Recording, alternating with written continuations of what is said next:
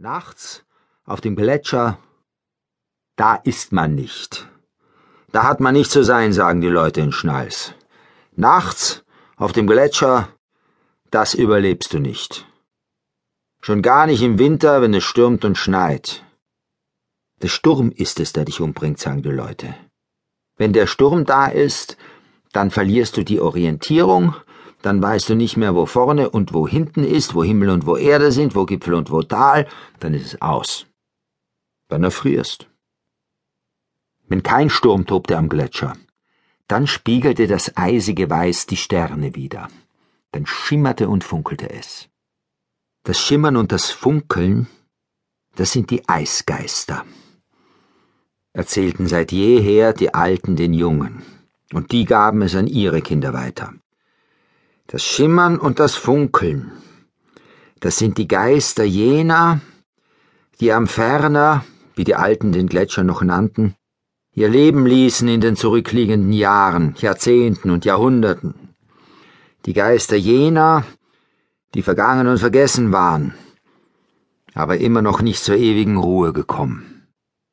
Vielleicht die Geister der Schafhirten, die ihre Pampa wie die Leute in den Tälern von Südtirol sagten, im Herbst über die Wasserscheide zu treiben versuchten, überrascht vom plötzlichen Wintereinbruch.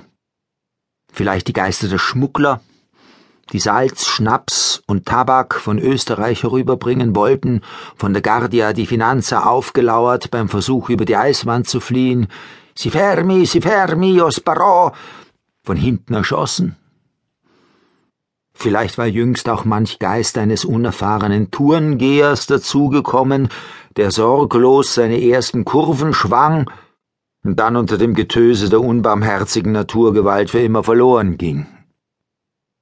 Der Geist der Gletschermumie vom Hauslab Joch, da zeigten Alt und Jung im Dorf unwidersprochene Einigkeit, war ganz sicher dabei hatte der doch über 5300 Winter da oben in aller Herrgottsruh unterm scheinbar ewigen Eis gelegen, bis das Eis, was so ewig wie man dachte doch nicht war, mehr und mehr zusammenschmolz. Und bis ein wanderndes Ehepaar vom Wege abgekommen, den Steinzeitmenschen entdeckte. Den Ötzi, wie er später genannt wurde. Die Gäste in Kurzras, dem letzten Ort des Schnalstals, wo die Straße endete und das Skigebiet begann, schwelgten bereits erschöpft vom anstrengenden Urlaubstag in ihren Träumen.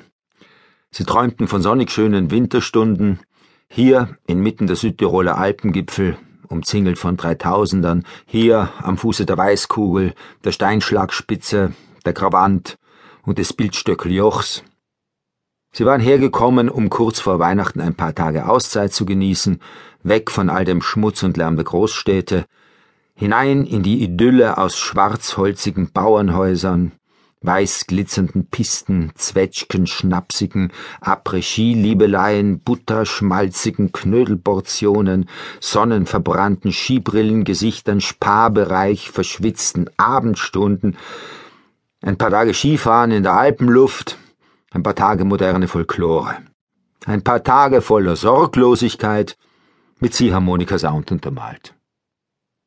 Alle schliefen, alle träumten. Nur der Skipisten-Toni wachte. Es war schon bald ein Uhr morgens, doch das machte ihm nichts. Er liebte das Wachbleiben. Einer muss wach bleiben, sagte Toni immer, wenn er in Rosas Bar am Pudel stand. Einer muss wach bleiben und nachts auf die Geister aufpassen, damit sie oben am Gletscher verharren und nicht ins Tal kommen, sagte er immer, wenn er seinen Schwarzen mit Schuss, seinen Espresso mit Grappa bestellte. Toni war einer der stolzen Pistenarbeiter. Mit ihren Pistenraupen fuhren sie nachts den zu Hügel aufgehäuften Schnee wieder platt, damit das Skivergnügen am nächsten Morgen von vorne beginnen konnte, damit sich keiner die Haxen brach. Jeder Pistenarbeiter hatte seinen Pistenabschnitt und Toni war für den Part hinter der Gravant ganz oben am Gletscher verantwortlich. Nachts, allein, weit weg von der Talstation, weit weg von den Leuten unten, so mochte er es. Wach bleiben, wenn die Lifte und Gondeln der Gletscherbahn stoppten, wenn die leeren Sessel im Wind schaukelten, wach bleiben, wenn alle schlafen.